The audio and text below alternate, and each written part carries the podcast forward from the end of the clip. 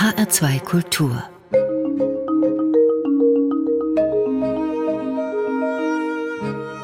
Doppelkopf Heute am Tisch mit Heinrich Detering. Heinrich Detering ist Literaturwissenschaftler und als solcher Professor an der Universität Göttingen. Er ist aber auch Autor, Übersetzer und Lyriker. Heute, am 40. Todestag von Irmgard Coin, ist er aber in erster Linie in seiner Funktion als absoluter Coin-Kenner zu Gast. Vor fünf Jahren hat er zusammen mit Beate Kennedy die Werke von Irmgard Coin herausgegeben, jetzt auch das Nachwort zum Roman nach Mitternacht verfasst. Dieser Roman steht auch im Mittelpunkt des derzeit laufenden Lesefests Frankfurt liest ein Buch und bei uns in der Lesung ist er auch gerade zu hören. Mein Name ist Rosemarie Tuchelt. Herzlich willkommen, Heinrich Detering. Danke, Frau Tuchelt. Ich freue mich, hier zu sein.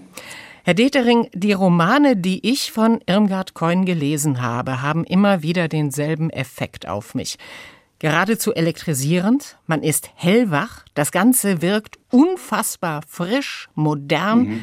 direkt. Wie hat sie das eigentlich geschafft, dass ihre Romane nach so vielen Jahren ja immer noch keinen Rost oder nicht mal Patina ansetzen? Naja, abgesehen davon, dass man jetzt natürlich mit dem Hinweis einfach auf die individuelle Begabung antworten könnte, gäbe es die wissenschaftlich tragfähigere Antwort, dass Irmgard Coin sich ja von Anfang bis zum Ende ihres Werks ganz bewusst und intensiv an ja, mündlichen und auf Unterhaltung ausgerichteten Traditionen des Erzählens orientiert hat. Also einerseits gibt es da schon ganz früh im zweiten Roman diesen Satz, ich will schreiben wie Film. Mhm. Und der Film ist für sie tatsächlich ein äh, wesentliches Vorbild. Andererseits hat sie sich ähm, immer wieder, das ist nicht so auffällig wie die Filmbezüge, an Märchen, Sagen, an Vorbildern wie Hans Christian Andersen orientiert. Und der Vergleich mit Andersen ist vielleicht insofern nützlich, als Andersen ja auch von seinen ersten Texten an gesagt hat, ich will so schreiben, dass es sich anhört, als sei es gesprochen. Hm, was natürlich dazu führt, bei Andersen wie bei Coyne, dass man den Kunstcharakter, die Raffinesse die Komposition der Texte manchmal unterschätzt. Das heißt, sie spricht zu uns, beziehungsweise sie lässt ihre Protagonisten und Protagonistinnen vor allen Dingen zu uns sprechen. Wenn man heute mhm. an Irmgard Coin denkt, dann vielleicht immer noch am ehesten an ihre Bestseller aus der Weimarer Republik. Gilgi, eine von uns, oder auch das kunstseidene Mädchen, da hat sie jungen Frauen eine Stimme gegeben, berufstätigen Frauen, die ja aus kleinen Verhältnissen den Aufstieg schaffen und selbstständig sein wollten, dabei pragmatisch waren, realistisch, Humor hatten, in der Sprache eher schnoddrig als pathetisch waren. Typ neue Frau, so wurde das damals genannt. Ich weiß von Ihnen, dass Sie über diese Engführung des Interesses an Irmgard Coin gar nicht so glücklich sind. Eigentlich bin ich schon seit meiner persönlichen Entdeckung dieser Autorin und dieses Werkes nicht. Ich weiß noch, äh, wie ich sie zum ersten Mal gehört habe, tatsächlich äh, sprechend, druckreif, äh, witzig, frisch, präsent, so wie Sie es beschrieben haben, als sehr alte und äh, ziemlich alkoholisierte, gleichwohl vollkommen präsente und witzige Frau im, im Radio, kurz vor ihrem Tod. Und da habe ich gedacht, ich möchte mehr von der lesen als äh, nur das, was man auf den ersten Blick aus dem Bücherregal zieht. Und seit damals, da habe ich für mich angefangen zu sammeln, was ich kriegen konnte, äh, Antiquariate zu durchstöbern und so. Seit damals habe ich gedacht, es ist doch ein Jammer, dass es immer wieder dieselben zwei, drei Bücher sind. Nicht, dass sie es nicht wert wären, aber da sind ja Entdeckungen zu machen, die sich bei weitem nicht herumgesprochen haben. Unter anderem auch bei dem Roman Nach Mitternacht. In der Exilpresse ist er veröffentlicht worden, vorher in einer Pariser Exilzeitung einer deutschen. Und er war durchaus ein Erfolg. Ja. Heutzutage mhm. gehört er aber auch nicht unbedingt zu den ja bekanntesten Romanen, obwohl er ja wirklich Zeitgenossenschaft aus der NS-Zeit zeigt. Mhm. Das Besondere an diesem Buch unter allen deutschen Exilromanen ist die Gegenwärtigkeit in NS-Deutschland, aus der heraus er geschrieben worden ist. Wir haben während der Arbeit an unserer kommentierten Ausgabe erst feststellen können, wie früh Coin angefangen hat, Notizen für etwas zu machen, dessen Umrisse sie noch gar nicht erkennen konnte. Also ab der Machtergreifung 33 fängt sie an zu sammeln, was sie hört, wie die Leute reden im Café, wie sich die Duckmäuserei verbreitet, wie sich bestimmte NS-Redeweisen langsam durchsetzen, wie sie einsickern in die Alltagskommunikation, wie sich das Verhalten der Leute untereinander ändert, weil man nicht mehr genau weiß, ob man es mit Freund oder Feind zu tun hat, weil man Angst haben muss, verpfiffen zu werden. Seit Januar, Februar 33 hat sie solche Notizen gesammelt. Und das ist noch lang hin bis zum Erscheinen dieses Buches äh, im Februar 1937. Klaus Mann, der zu den Bewunderern Irmgard Coins gehörte, hat es in einer Exilzeitschrift besprochen mit dem seither oft zitierten Satz, also sinngemäß wiedergegeben, wenn man wissen will, wie es in NS-Deutschland riecht, wie der Alltag dort aussieht, wie sich das anfühlt, dort zu leben, dann muss man dieses Buch lesen. Der Roman beschreibt zwei Tage im Jahr 1936 in Frankfurt, beschrieben von Susanne, genannt Sanna, einer jungen Frau, die die Otto-Normalbürgerinnen der frühen NS-Jahre beschreibt. Sie haben im Nachwort geschrieben, dass Coyne erkannt habe, dass der Nationalsozialismus nicht etwa das Gegenteil bürgerlicher Ideologien ist, sondern vielmehr deren rabiat gesteigerte Konsequenz. Was meinen Sie damit? Schon von Gilgi an protokolliert Irmgard Coyne die Pervertierbarkeit der bürgerlichen Ideale, die äh, Bevorzugung der Sekundärtugenden vor den Primärtugenden, also Fleiß, Anstand, nach außen hin, Ansehen, Pünktlichkeit, Ordnung, Sauberkeit, solche Werte werden höher gehalten als die Werte, um deren Willen man diese Mühen auf sich nehmen sollte. Eigentlich schildert sie von Anfang an das bürgerliche Dasein als eine für alle Beteiligten anstrengende, sie überfordernde Scheinexistenz mit ganz theatralen Zügen. Immerfort muss man jemanden darstellen, der man eigentlich nicht ist. Immer lebt man in der Angst, dass es nicht reicht für das, was man den Nachbarn oder den Vorgesetzten oder den Kollegen zeigen will. Immer muss man etwas verbergen, zum Beispiel die Unsicherheit darüber, wohin man eigentlich gehört, wo eigentlich die wirklichen eigenen Überzeugungen sind und wo bloß das allgemeine Gerede auch aus dem eigenen Mund mitredet. Ein anderes Motiv, was Coyne ja sehr herausarbeitet und was auch ein bisschen in diese Richtung geht, ist diese, ja, diese Verquickung von ökonomischen Interessen, die einfach auch dazu geführt haben, dass viele Leute mitgemacht haben. Also Sanna mhm. muss Köln verlassen, weil die Tante Adelheid ja. sie bei der Gestapo verpfeift das Ziel mhm. dahinter, die Zahlungsanforderungen von Sanna an ihre Tante sollten beendet werden. Oder Franz, mhm. der Verlobte von Sanna, will ein Zigarettengeschäft aufmachen und sein Freund wird als Kommunist verleumdet.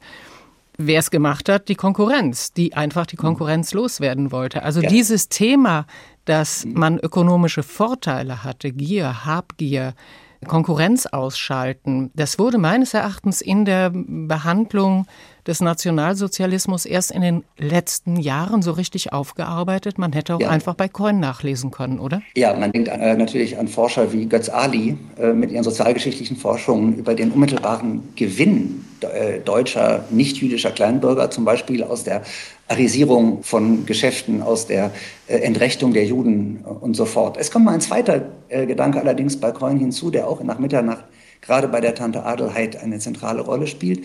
Und das ist der, na, wie soll man sagen, der sexuelle Unterton der äh, Begeisterung für Adolf Hitler, für die faschistische Bewegung, für die Uniform, für die Aufmärsche, für die auf Dauerekstase gestellte öffentliche Inszenierung des Nationalsozialismus. Die Bürgerwelt, die Kreuen von Anfang an schildert, ist eine Welt, in der Sexualität ein großes Problem darstellt, kanalisiert werden, unterdrückt werden muss oder verschoben werden muss in die Rotlichtmilieus oder in die Schmuddelzonen.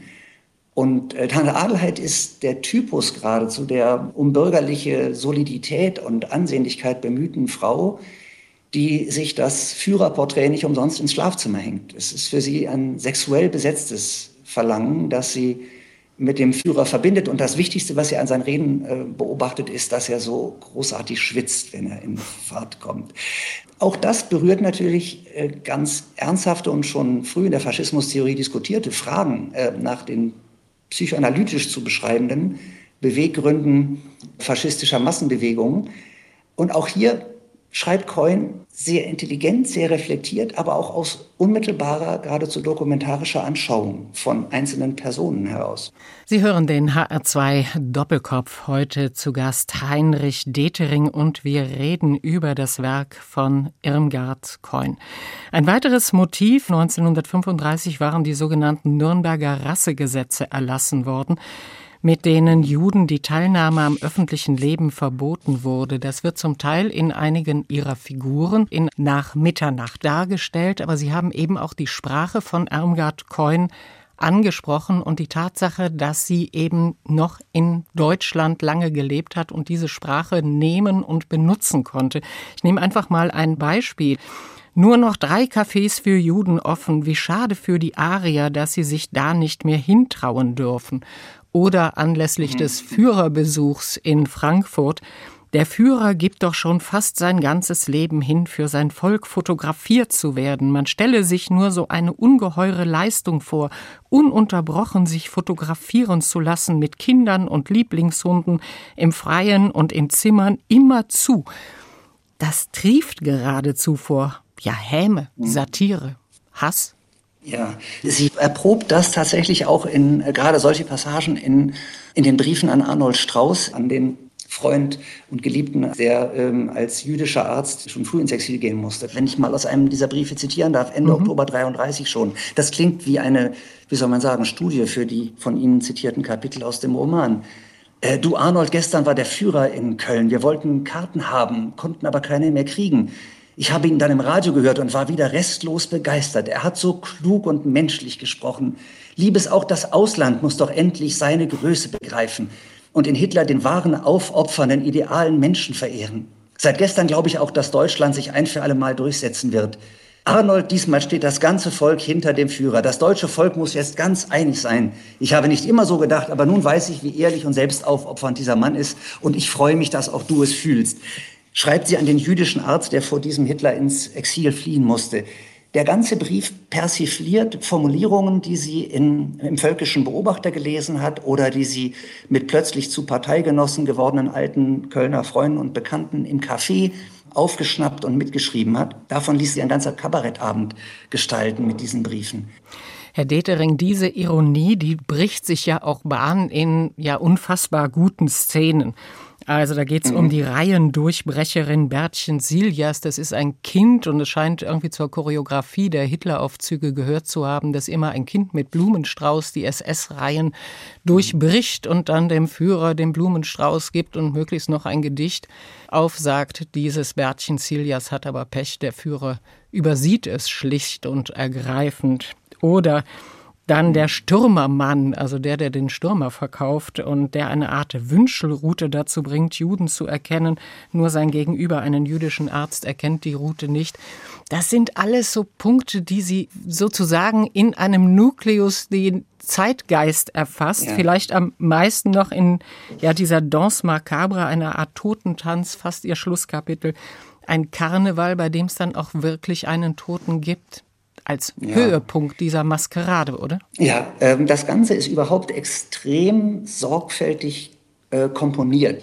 Also die Reihenbrecherin Bertchen Siljas zum Beispiel. Diese Reihendurchbrecherin hat ihr Gegenstück in einer ganz unauffälligen Figur, die auch ein Reihendurchbrecher ist, nämlich einem einfachen Mann, der die Reihen durchbricht, um seinem Fahrrad bei den mhm. Platz zu schieben, den Frankfurter Opernplatz. Der wird von den schon in der Erwartung Hitlers erregten Massen beschimpft, bedrängt. Er muss sein Fahrrad zurücklassen. Und dann wird der unbestimmte Volkszorn, der einfach nur irgendein Aggressionsobjekt braucht, an diesem Fahrrad ausgelassen. Dann treten die Leute auf das Fahrrad, dann kriegen die Umstehenden den Eindruck, wer sich als guter Nationalsozialist äh, zeigen will, der muss jetzt auch noch mal nachtreten, diesem Fahrrad einen Tritt versetzen, ohne dass noch jemand genau wüsste, was eigentlich dieses alberne Fahrrad überhaupt getan hat. Herr Detering, Sie haben schon gesagt, das Ganze eben spielt in Frankfurt. Der Opernplatz, die Bockenheimer Landstraße, das Henninger Bräu oder das Café Esplanat sind Schauplätze. Irmgard Keun hat eine Weile in Frankfurt gelebt bei ihrem damaligen Mann Johannes Tralo. Den scheint sie, da gehen die Meinungen so ein bisschen auseinander, in dem opportunistischen Schriftsteller Algin so ein bisschen in ihrem Roman auch nachempfunden zu haben. Ist dieser Roman auch eine Art Schlüsselroman? Das zu denken liegt nah und ich würde sagen, das ist ja ganz sicher nicht. Es gibt auch für den Heini ein Vorbild offensichtlich in Kurt Tucholsky. Also alle, die Kurt Tucholsky persönlich kannten, haben damals gesagt, das sei doch sein Porträt. Und bestimmt ist da was dran. Aber ähm, die Tatsache, dass Coyne ihre Vorbilder nimmt und bearbeitet, so wie sie sie eben kennt und findet, ähm, heißt nicht, dass sie es auf Wiedererkennbarkeit angelegt hätte. Das wäre für den Schlüsselroman eigentlich zu erwarten. Es kommt nicht darauf an, dass man wiedererkennt, der ist der und das soll der sein. Es kommt darauf an, dass die Figuren so lebendig, so lebensecht wie möglich erscheinen. Und das ist dann eben manchmal der auf Anpassung zielende Opportunist Johannes Tralo. Ähm, das ist der immer ironische, immer verzweifelter in seiner satirisch-ironischen Hilflosigkeit agierende Kurt Tucholsky. Das sind andere Figuren, an die wir vielleicht gar nicht mehr denken. Ja. Was war das eigentlich bei Coin? Was machte sie so überhaupt nicht anfällig für den NS? Keine Religion, keine Ideologie stand jetzt so erstmal da im Hintergrund. Was bei ihr einfach nur Anstand? Anstand und eine große geistige Unabhängigkeit, die sie nach ihren eigenen Worten, äh, auch in den späten Interviews noch, ihrem Elternhaus verdankt hat. Coin ist sehr frei aufgewachsen konnte sich, so schildert sie es jedenfalls selbst, als Mädchen, als junge Frau in Köln so frei bewegen, dass sie zum Beispiel, äh, ohne dass jemand äh, sie daran gehindert hätte, durch die Rotlichtviertel streifen konnte, um zu sehen, wie die Prostituierten dort eigentlich leben, was dort vor sich geht. Die Neugierde auf Lebenswirklichkeiten anderer Klassen, anderer sozialer Sphären als der, aus der sie selber kam, war von Anfang an groß, wurde gefördert durch das Elternhaus und nicht behindert. Die Lust gegen den Stachel zu löppen, die Angst geradezu davor, einfach angepasst zu sein und mitzulaufen, die ist ein prägender Charakter zu Coins, wie mir scheint, von ganz früh an bis in die allerletzten Äußerungen hinein gewesen. Professor Heinrich Detering, heute zu Gast im HR2 Doppelkopf. Und wir kommen zur ersten Musik. Marlene Dietrich, ich bin die fesche Lola. Ich würde jetzt mal vermuten, Dietrich auch eine, die den moralischen Kompass behielt, als so viele ihn verloren hatten. Haben Sie sie sich deshalb ausgesucht? Oh, ja, das ist der eine Grund natürlich. Und andererseits deshalb, weil dieser Song aus dem Heinrich Mann-Film Der blaue Engel ja auch von der ganzen Zeitstimmung her in die Welt führt, in der Gilgi, eine von uns oder das kunstseidene Mädchen spielen.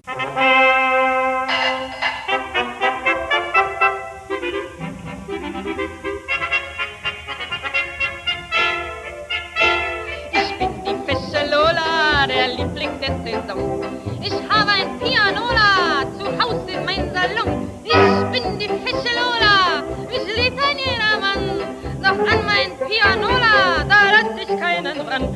Ich bin die fesche Lola, der Liebling der Saison. Ich habe ein Pianola zu Hause in meinem Salon. Doch will mich wer begleiten, da unten aus dem Saal, dem hau ich in die Seiten und red ihm aufs Pedal. Lola, Lola, jeder weiß, wer ich bin. Sieht man nur nach mir hin, sich der Sinn. Männer, Männer, keinen küsse ich hier. Und allein am Klavier sing die Zeilen nicht mehr. Ich bin die fesche Lola, der Liebling der Saison. Ich habe ein Pianola zu Hause in meinem Salon. Ich bin die fesche Lola, mich liebt ein jedermann. Doch an mein Pianola, da lass ich keinen ran. Ich bin die fesche Lola, der Liebling der Saison.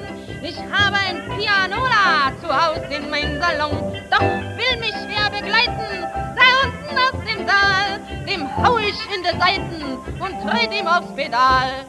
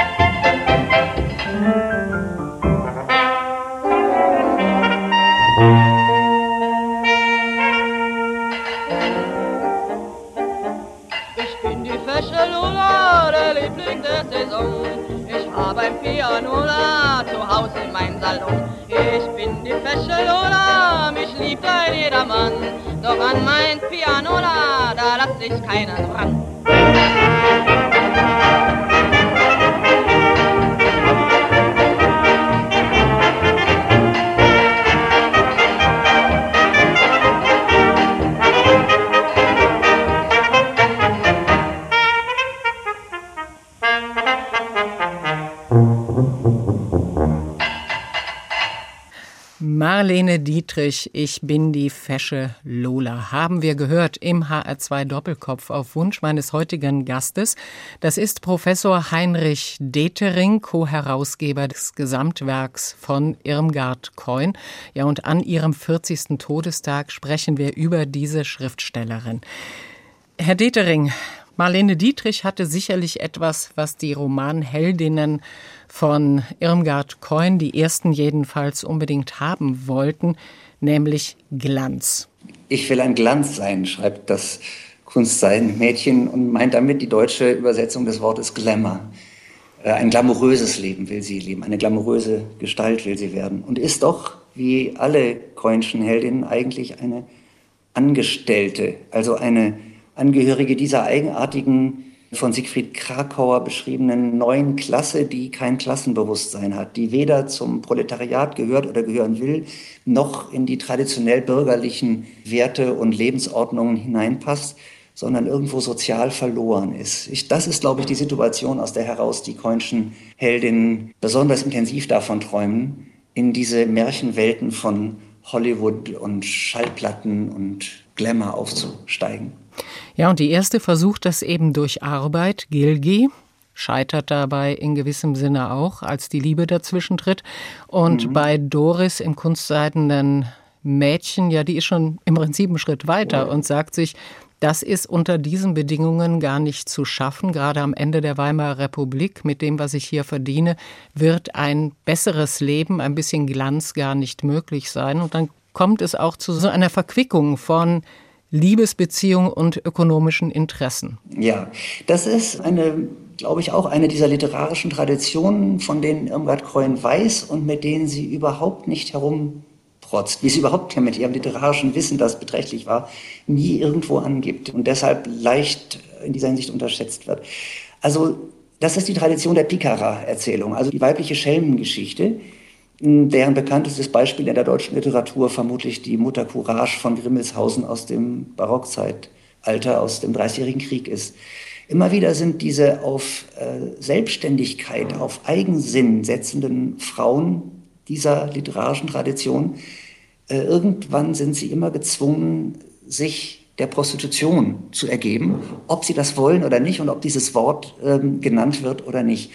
Sie befinden sich in einer Welt, in der für eigensinnige Frauen wie Sie kein Platz vorgesehen ist, in der sie aber gleichwohl ökonomisch überleben müssen und in der sie von der dominierenden männlichen Ordnung eigentlich immer als vor allen Dingen sexuelle Wesen wahrgenommen werden. Wobei Irmgard Coin sich ja durchaus ja auf ihre Zeitgenossenschaft berufen konnte. Also ein Teil der goldenen 20er Jahre zumindest, die immer so verherrlicht wären, hatten ja ihren Ursprung auch in einer ja Gelegenheitsprostitution von Mädchen, die mhm. anders einfach auch nicht rumgekommen sind.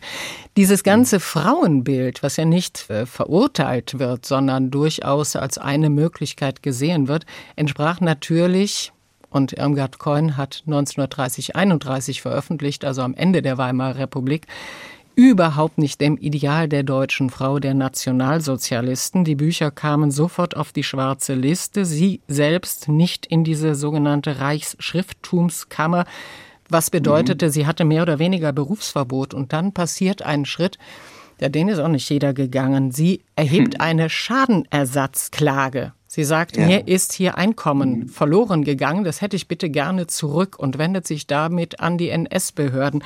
Was war das mhm. eigentlich, furchtlos oder naiv?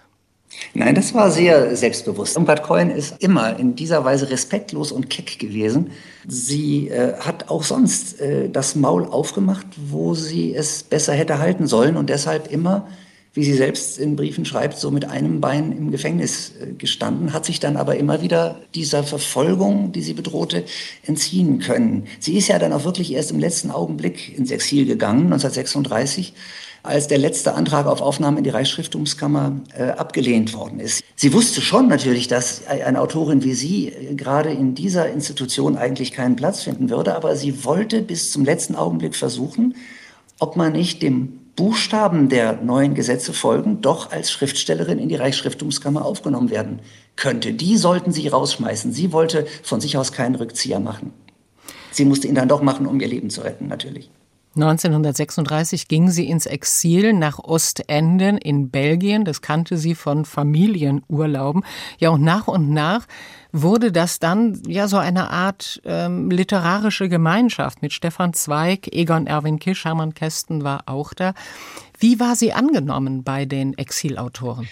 Sie ist mittendrin gewesen. Also man Sie selber hat das noch in ihren letzten Interviews als eine glückliche Zeit beschrieben, wenn die Interviewerinnen so etwas mitleidig fragten, wie schlimm es doch gewesen sein müsse, ähm, im, im, Exil zu sein, das, das eigene Land, die eigene Sprache verloren zu haben, dann hat sie gesagt, es sei eine tolle Zeit gewesen, hat allerdings hinzugefügt, es handele sich auch, wenn man genau sein wollte, nur um wenige Monate, in denen die Erleichterung überwog, dem deutschen Spuk entronnen zu sein und Gleichgesinnte gefunden zu haben. Gleichgesinnte, mit denen man in einer mondänen, ziemlich komfortablen, überschaubaren Welt dieser Nordseebäder zusammen sein konnte, noch einmal etwas von der verlorenen Kaffeehauskultur inszenieren konnte. Es gibt einen ganz großartigen Text von Coyne, den sie nach 1945 veröffentlicht hat, Bilder aus der Emigration, halb Bericht, halb Erzählung, vielleicht 30, 40 Seiten lang. Ich empfehle allen, die mit Coin noch keine richtige Leseerfahrung gemacht haben und sie kennenlernen wollen, mit diesem Text anzufangen. Einem ihrer schönsten Texte. Schnodderig, salopp, wie immer bei ihr, aber zugleich von tiefer Trauer erfüllt, sehr bewegend über dieses vorübergehende und nicht haltbare Gefühl von Freiheit im Exil. Es endet dann mit dieser Bericht, wie sich plötzlich die, die da zusammengekommen sind in Ostende, in alle Himmelsrichtungen zerstreuen, wie die Nachricht kommt von Ernst Tollers Selbstmord, wie andere sich das Leben nehmen, wie die Literatur in das historische Erzählen in andere Zeitalter flüchtet, statt sich der Gegenwart zu stellen, wie Depressionen, ähm, Drogen, Alkohol um sich greifen. Es ist ein kurzer Rausch und ein langer Katzenjammer gewesen für sie, dieses Exil indem sie zwischenzeitlich jedenfalls auch einigermaßen produktiv war. Also sie hat das Mädchen, Enorm, mit ja. dem die Kinder nicht verkehren durften, zu Ende geschrieben. Nach Mitternacht wurde dort auch beendet und Kind aller Länder auch. Und vieles mehr, viele Briefe aus dieser Zeit sind uns überliefert.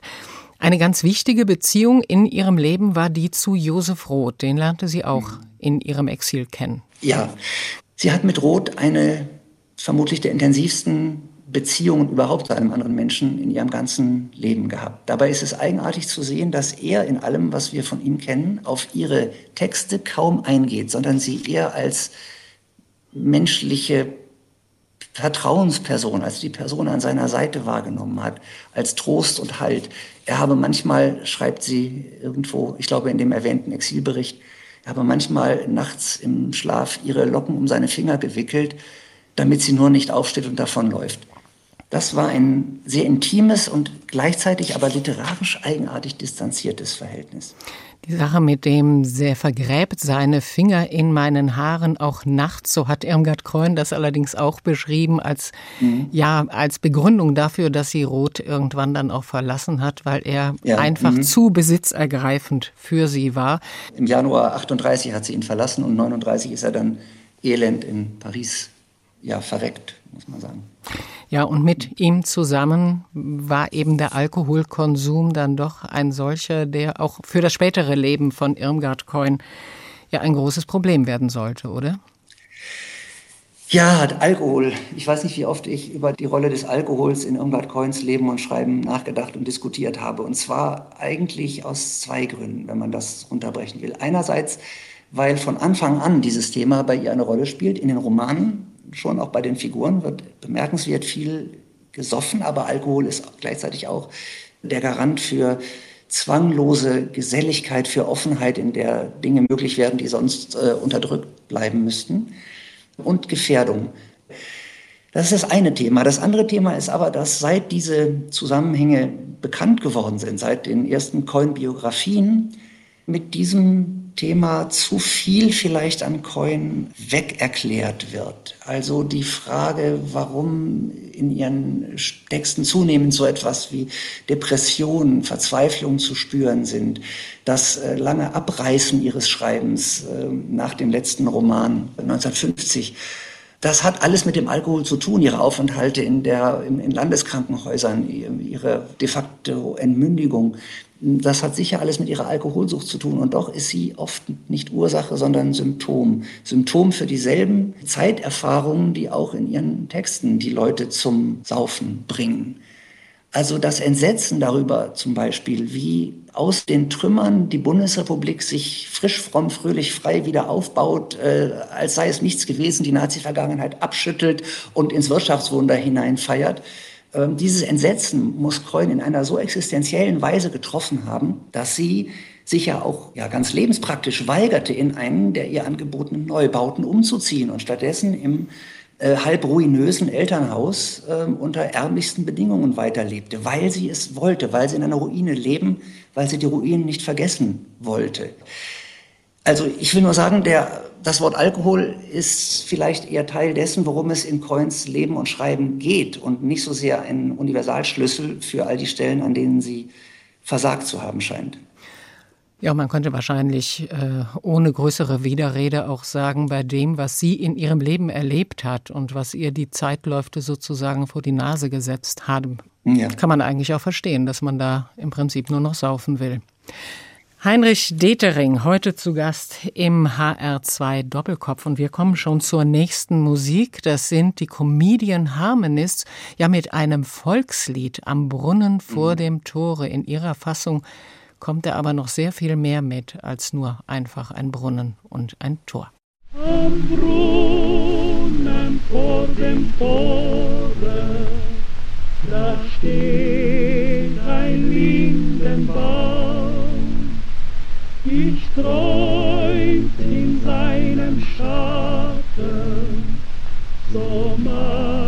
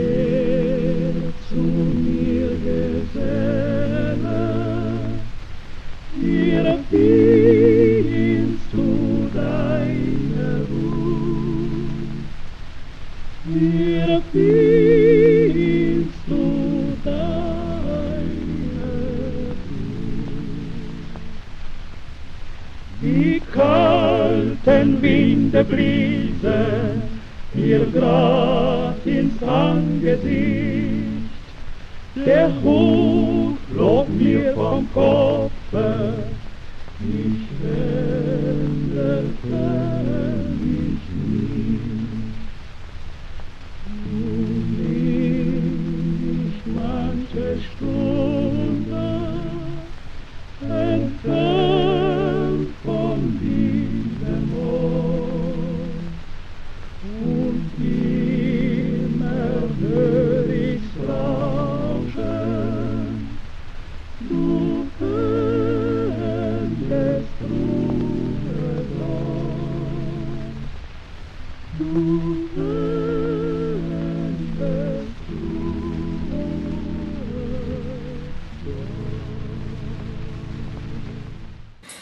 Die Comedian Harmonists am Brunnen vor dem Tore.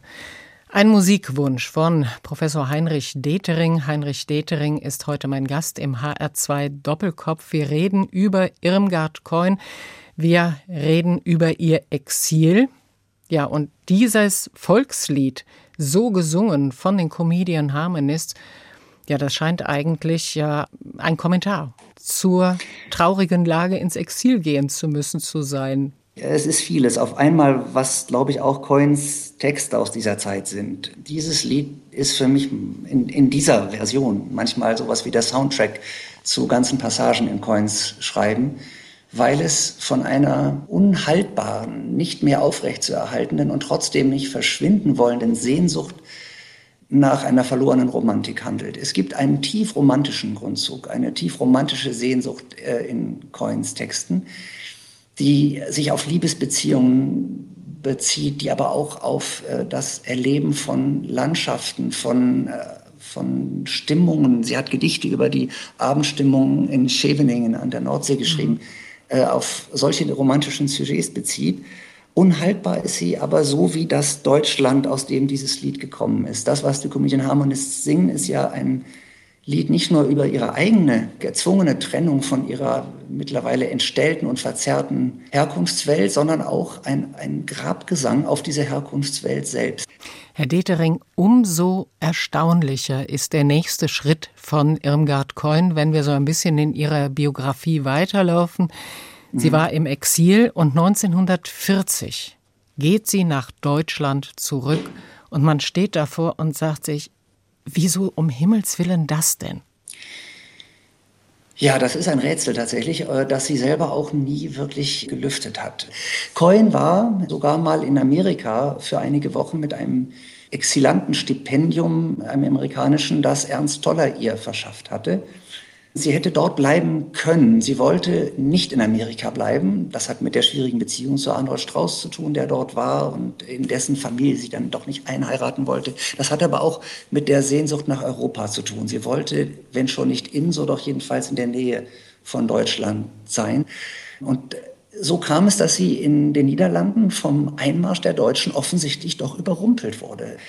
Hinzu kam aber die sehr enge Bindung an ihre Eltern, vor allen Dingen wohl an ihre Mutter, die sie auch während der äh, Exilzeit mehrfach getroffen hat, mit der sie sich zum Beispiel in Italien getroffen hat. Und die allein zu lassen, sie offenbar in ja geradezu Panik versetzte. Und äh, statt weiter in neue Exilländer zu flüchten, wie das Kind aller Länder es in ihrem Roman tut, geht sie unter dem falschen Namen Charlotte Tralow nach Deutschland zurück, um in der Nähe ihrer Eltern zu sein. Sie muss dort helfende Geister gehabt haben. Die haben ja gesehen, wer sie war, die kannten sie und haben doch äh, darauf verzichtet, sie zu verraten. Auf der anderen Seite haben die Behörden ja offensichtlich davon gewusst. Also sie als mhm. Charlotte Tralow war dann auch wieder sofort auf allen schwarzen Listen. Ohne dass sie da äh, etwas veröffentlicht hätte unter diesem Namen. Ja, wenn ich diese Verwunderung auflösen könnte, wäre ich klüger, als ich bin. es kommen da offenbar mehrere Dinge zusammen. Zunächst hatten englische Zeitungen gemeldet, Irmgard Cohen habe sich im Exil das Leben genommen, so wie Ernst Toller in New York äh, und andere Exilanten auch. Äh, das klang plausibel und das gab ihr den, den Schutz sozusagen, als eine andere Person zurückzugehen. Dann scheint aber auch der äh, von ihr so verachtete Ex-Ehemann Johannes Tralo eine gewisse Rolle gespielt zu haben, der seine opportunistisch errungene sichere Stellung gegenüber der Nazi-Kulturbürokratie möglicherweise ausgenutzt hat, um seine Ex-Frau zu schützen. Darauf weisen manche biografische Umstände hin, aber das ist, muss ich hinzufügen, wirklich nur eine Spekulation. Wir wissen äh, von keiner Situation, in der sie mal in Gefahr gewesen wäre. Außer natürlich von der Gefahr, in der so viele waren in den Luftschutzkellern. Ja, darüber hat sie auch kurz geschrieben, dass sie sich eigentlich über jede Bombe gefreut hat. Die Angst mhm. kam später. Das ist eine ihrer großen Passagen, finde ich, wo sie schreibt, dass sie sich über jede äh, einschlagende Bombe gefreut hat. Sie hat das später in Interviews nach ihrer Wiederentdeckung, die sagt, der Hass auf die Nazis, diese Kleinbürger, Nazis, diese Figuren aus nach Mitternacht, mit denen sie da plötzlich auf engstem Raum in den Kellern saß, dieser Hass, diese Verachtung, dieser Abscheu, sei größer gewesen als die Angst um das eigene Leben. Die wirkliche Angst setzt bei ihr erst ein, wenn alles vorbei ist, wenn diese Leute alle aus den Trümmern kriechen, in die Hände spucken und sagen, und jetzt bauen wir alles so wieder auf, als wäre nichts gewesen. Das hat ihr Gänsehaut gemacht. Das hat sie in einem Brief an Hermann Kästen 1947 beschrieben. Also die Stimmung in Deutschland, das alte deutsche Mixgetränk, ein paar verschwommene Gefühle, Angst vorm Denken, ein bisschen Unterleib, ein bisschen Opportunismus, ein Schuss leichter Zweifel und ein doppelter Schuss Wut darüber.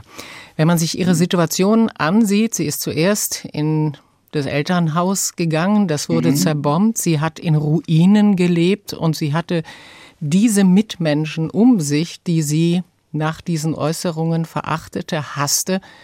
Mhm. Wie hat sie das durchgehalten? Na, sie hat es ja kaum durchgehalten. Sie hat im Januar 1946 einen Suizidversuch unternommen, musste ins Landeskrankenhaus Bonn zwangseingewiesen werden, nur für einige Tage und nicht zum letzten Mal in ihrem Leben. Sie hat innig den Kontakt zu anderen Nonkonformisten gesucht. Und das waren in dieser rheinischen Trümmer-Nachkriegswelt zum Beispiel Kommunisten, von denen sie mit einigen befreundet war. Sie hat in kleinen kommunistischen Verlagen publiziert nicht aus genuiner Sympathie für die kommunistische Sache, äh, sicher auch nicht mit großem Widerwillen, aber nicht als orthodoxe Kommunistin, sondern weil es ihr so gefiel, dass das Leute waren, von denen sie sicher wusste, dass das keine alten oder neuen Nazis waren, dass sie dort frei von der Leber wegreden konnte.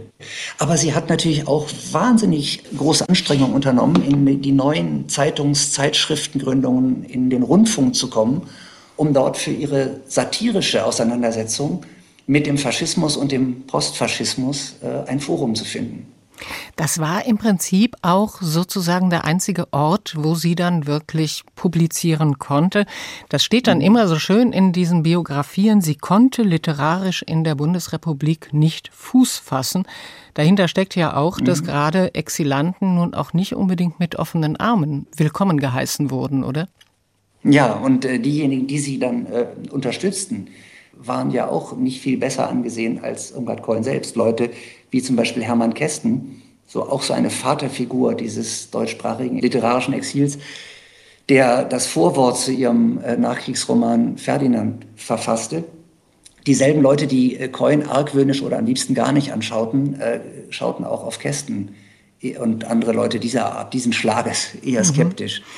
Coins besonderer äh, Nachteil in der Um- und Mitwelt im Rheinland bestand natürlich darin, dass sie seit fünf Jahren schon dort gelebt hatte, dass man ihr gegenüber also die Rollenspiele, äh, auf die man sich sonst verließ, nicht gut inszenieren konnte. Sie kannte die alten Parteigenossen noch sehr genau. Sie wusste noch, wer welche Rolle gespielt hatte, wer wie geredet hatte aus der Zeit von 40 bis 45.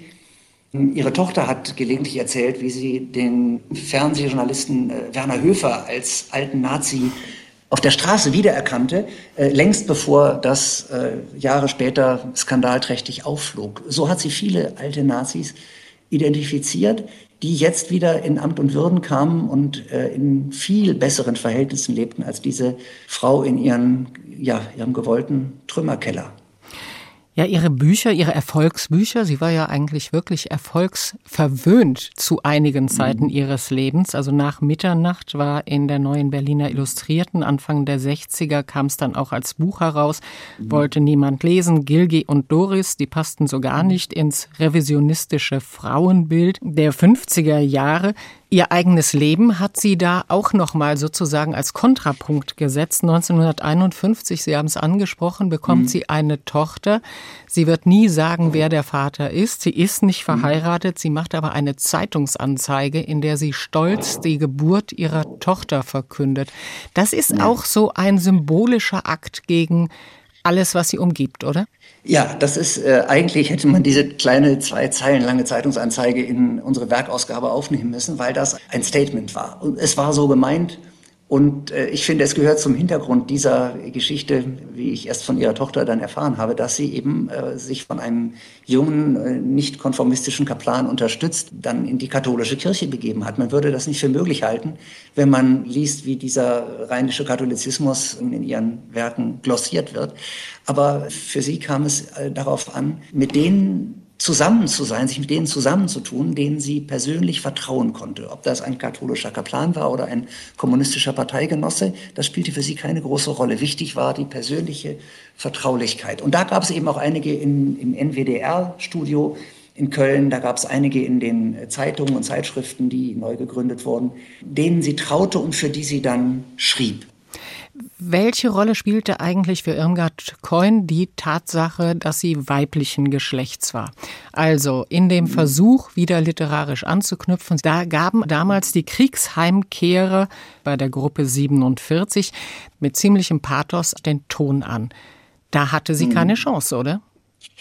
Sie, sie wollte damit nichts zu tun haben. Das alles traf ihr Misstrauen, die alten Lanzer, die aus dem Krieg zurückgekommen waren. Sie wusste nie genau, wo sie die ideologisch eigentlich unterbringen sollte. Sie traute diesen vielen Braten nicht. Und sie traute auch dem ganzen Willen zum Wiederaufbau zum in die Hände spucken nicht. Sie traute schon gar nicht dem von ihr immer wieder verspotteten deutschen Selbstmitleid, so als seien eigentlich die deutschen Soldaten, als seien die, die Deutschen in den Trümmern ihrer Städte die Hauptopfer Adolf Hitlers gewesen und von anderen Opfern müsse nicht mehr die Rede sein.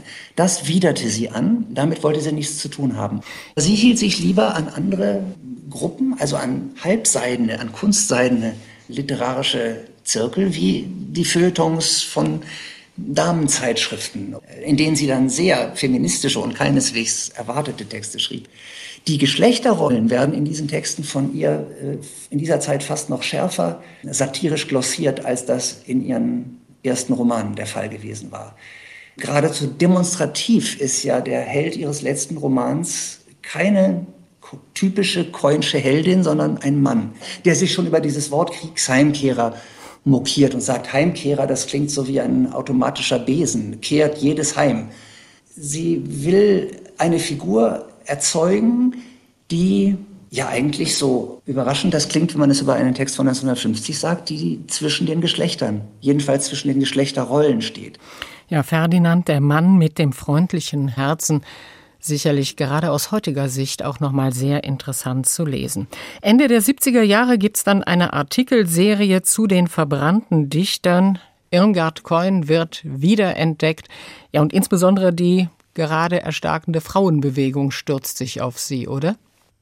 Wenn man die Gespräche wiederliest, die sie damals im Rundfunk und auch mal im Fernsehen geführt hat, dann sieht man, wie sie sich ja zur Wehr setzt, fast gegen die jetzt gut gemeinte, emanzipatorisch äh, gemeinte, gutwillige Reduktion auf ihr Geschlecht. Man kann das nachlesen in den gesammelten Interviews dieser späten Jahre, literarische Texte eigenen Werts, die Anfang 2023 erscheinen werden. Ein schöner Hinweis auf eine weitere Lektüre von Irmgard Coin, die uns also noch erwartet. Die Stadt Köln hat ihr ja dann zu ihrem vermeintlich 70. Geburtstag, eigentlich war sie da schon 75, ein großes mhm. Geburtstagsfest gemacht. Elfriede Jelinek war da die Festtagsrednerin. Wissen Sie, wie mhm. sie auf diese Ehrungen reagiert hat? Hat sie das womöglich versöhnt? Kann man eigentlich nicht glauben, oder? Das weiß ich, alles, was ich antworten kann, nur von ihrer Tochter Martina, die das alles ja sehr bewusst miterlebt hat, die mir erzählt, Coin sei schon dankbar gewesen für Anerkennung, äh, wieder bedruckt zu werden. Es hat sie gefreut, dass äh, Romane von ihr wieder verfilmt wurden. In, nach Mitternacht da tritt sie für ein paar Sekunden selber noch auf, nur wortlos, nur um einmal den Nazis im Kaffeehaus äh, die Zunge rauszustrecken. Also solche Gelegenheiten hat sie gern gehabt versöhnt gewesen ist sie mit der Bundesrepublik sicher bis zum Schluss nicht. Gestorben ist sie dann am 5. Mai 1982, also heute vor 40 Jahren. Vielen Dank an Professor Heinrich Detering, Co-Herausgeber der dreibändigen Gesamtausgabe der Werke von Irmgard Coin, erschienen bei Waldstein. Von ihm stammt auch das Nachwort zur Neuausgabe des Romans Nach Mitternacht der ist bei Klassen erschienen und im Mittelpunkt des Lesefests Frankfurt liest ein Buch steht genau dieses Buch. Können Sie übrigens auch bei uns in der Lesung hören.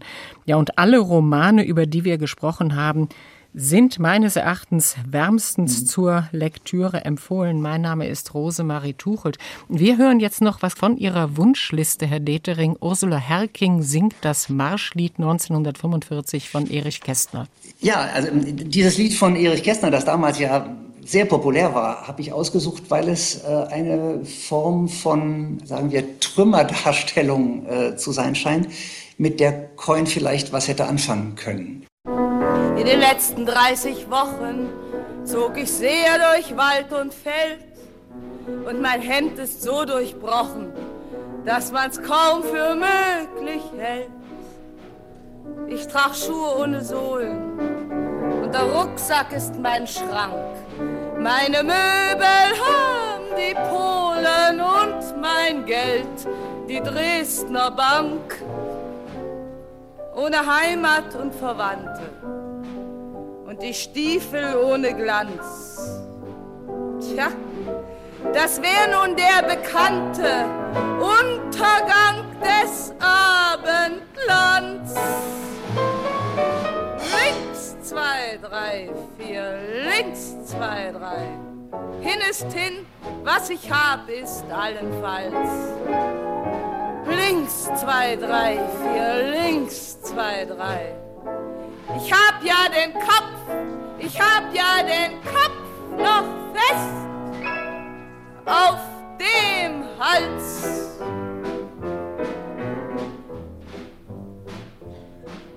Eine Großstadtpflanze bin ich, kein roten heller Wert, weder stolz noch hehr noch innig, sondern eher umgekehrt.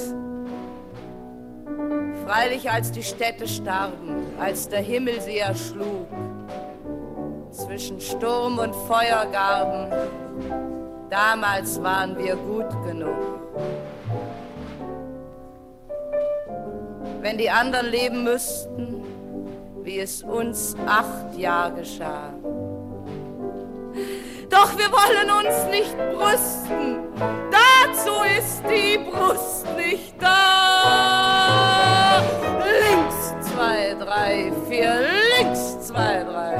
Hab kein Hut auf dem Kopf, ich hab nichts als links zwei, drei, vier, links zwei, drei. Ich hab ja den Kopf, hab ja den Kopf noch fest auf dem Hals.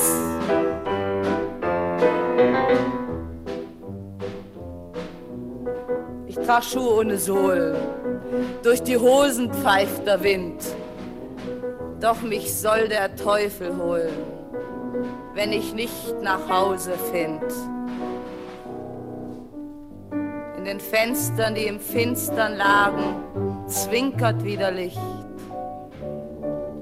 Freilich nicht in allen Häusern. Nein, in allen wirklich nicht. Tausend Jahre sind vergangen, samt der Schnurrbart Majestät. Und nun heißt's von vorn anfangen. Vorwärts marsch, sonst wird's zu spät. Links zwei, drei, vier, links, zwei, drei. Vorwärtsmarsch von der Memel bis zur Pfalz. Links, zwei, drei, vier, links, zwei, drei. Wir haben ja den Kopf, wir haben ja den Kopf noch fest auf dem Hals.